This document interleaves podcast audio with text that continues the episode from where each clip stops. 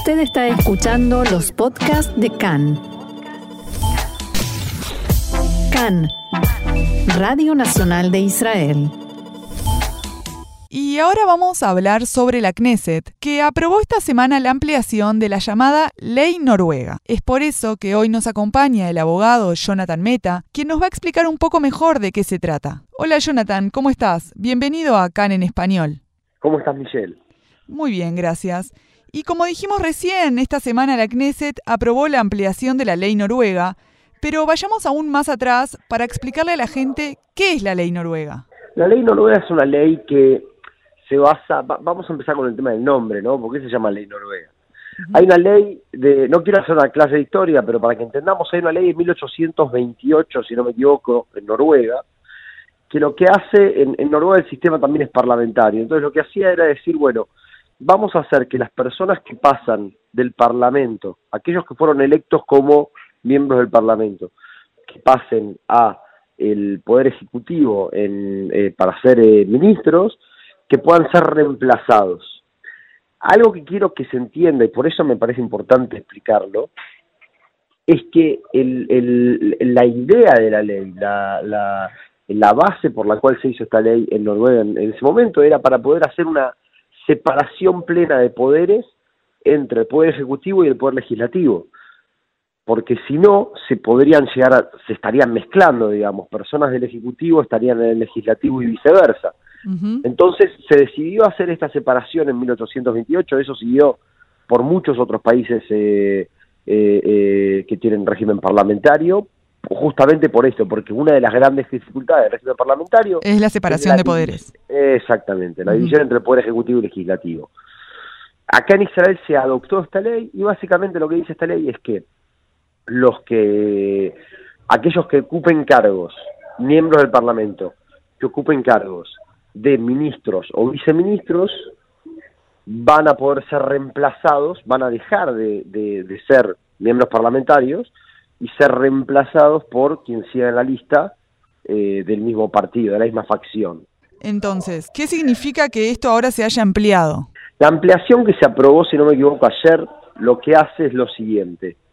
Dispone que hasta este momento nosotros teníamos un límite de, diferentes, este, un límite para poder eh, hacer estos reemplazos. Entonces, por ejemplo, en el caso de eh, aquellos partidos que tenían más de 18 personas, este, solamente había, había una, una cantidad máxima de personas que se podía reemplazar y, partidos pequeños este, también había una cantidad mínima que se podía reemplazar o hasta no podían reemplazarse en algunos casos. Entonces, lo que se hizo fue eh, aprobar una ley para que estos números, primero, para que este techo se elimine y ahora sea todo considerado desde, desde una eh, proporción, que sería un tercio, ¿sí? Un tercio, hasta un tercio de los de aquellos este, miembros de la Knesset que este, pasen a ser eh, eh, miembros del gabinete, claro. van a poder ser reemplazados por los que siguen en la lista. Y de la misma forma, en partidos chiquitos se elimina el techo y se permite a los partidos chicos se les permite eh, también hacer el reemplazo a esto. Pero es un proyecto impulsado por el Likud porque definitivamente beneficia a los partidos más grandes. Beneficia particularmente al Likud. ¿Por qué beneficia particularmente al Likud? Porque va a poder meter más gente de su lista. ¿no? Estamos hablando de que si las listas tienen 120 personas, el Likud es el partido con más ministros, entonces evidentemente lo beneficia en ese sentido. O sea que el Likud hace esto para poder tener más cantidad de ministros en el gabinete. Ahí es donde yo eh, no estoy tan seguro. Eh, yo diría que esa es una, una lectura que podemos hacer. Eh, pero también hay una realidad de la que no me quiero apartar, y no porque yo sea oficialista, porque no lo soy, pero es también esto garantiza más división de poderes. y eso, eso es importante recalcarlo.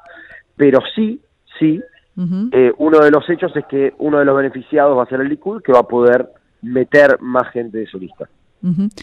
Pero ¿no crees que tiene que ver con la necesidad que tenía también Netanyahu de poner más gente del Likud en puestos ministeriales que antes, eh, al estar limitado por esta ley, no podía hacerlo?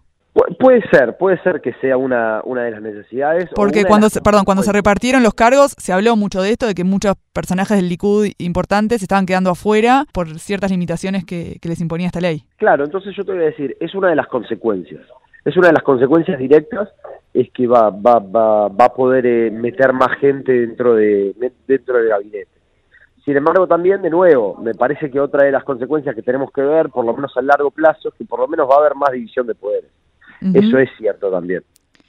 Y comentabas que los partidos más chicos no se van a beneficiar tanto porque, bueno, al tener menos escaños, tendrían naturalmente menos posibilidades de entrar en el gabinete. Eh, sí, pero no, porque en realidad los partidos más chicos ahora también van a poder, facciones de tres, van a poder meter uno o dos, si no me equivoco, respecto de, de, con esta con esta con esta nueva ley.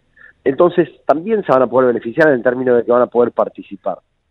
¿Antes no podían participar los partidos más chicos? ¿Cómo, cómo era? Teníamos, teníamos un límite, teníamos un límite mínimo eh, un mínimo de personas que tenía que tener una facción como para poder eh, hacer uso de estos cambios. Entonces, de nuevo, lo que hizo esta ampliación fue sacar el techo y barrer un poco los mínimos.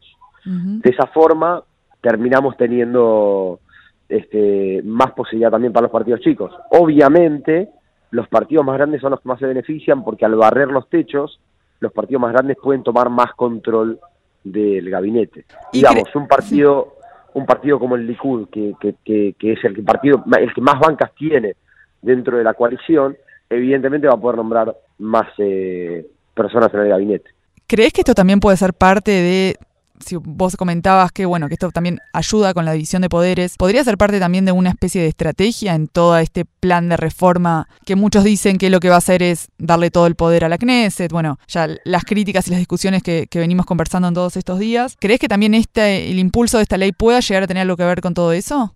Eh, no, yo creo que el impulso de esta ley eh, eh, es, es para responder a, a esta a esta necesidad de cumplir con los acuerdos que se hicieron de la coalición y poder nombrar más personas. Creo que esa es la única la única cuestión que se hace por la ley con esta ley. Este el hecho de que el poder ejecutivo y el poder legislativo estén controlados por la misma facción en, eh, en sistemas parlamentarios es algo natural.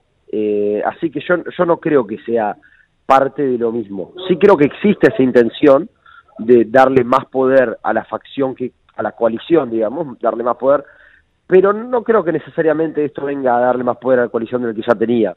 El poder de la coalición no va a cambiar, lo que va a cambiar es que va a haber más eh, personas este, reemplazando y eso va a permitir que puedan este, eh, garantizarse, digamos, todos los acuerdos de coalición que se habían hecho antes. Pero no creo que le dé más poder que el que tenía antes. Y también va a generar un costo mayor para el Estado. Sí, sí, se calcula algo así como dos millones de shekel al año, si no me equivoco, este, que va a tener este el costo, eh, que obviamente, ¿no? Porque, porque imagínate que cada puesto, para que se entienda, ¿no? Cada puesto se, se, se dobla, porque una persona que fue electa para, para el Parlamento pasa a cobrar un sueldo de ministro y otra persona que no había entrado en el Parlamento entra y cobra el sueldo de miembro parlamentario. Entonces, necesariamente hay un costo extra. Bueno, muchas gracias, abogado Jonathan Meta, por dejarnos un poco más claro de qué se trata todo esto de, de la ley noruega y cómo, cómo fue su ampliación esta semana. Muchas gracias, Michelle, y suerte en el programa.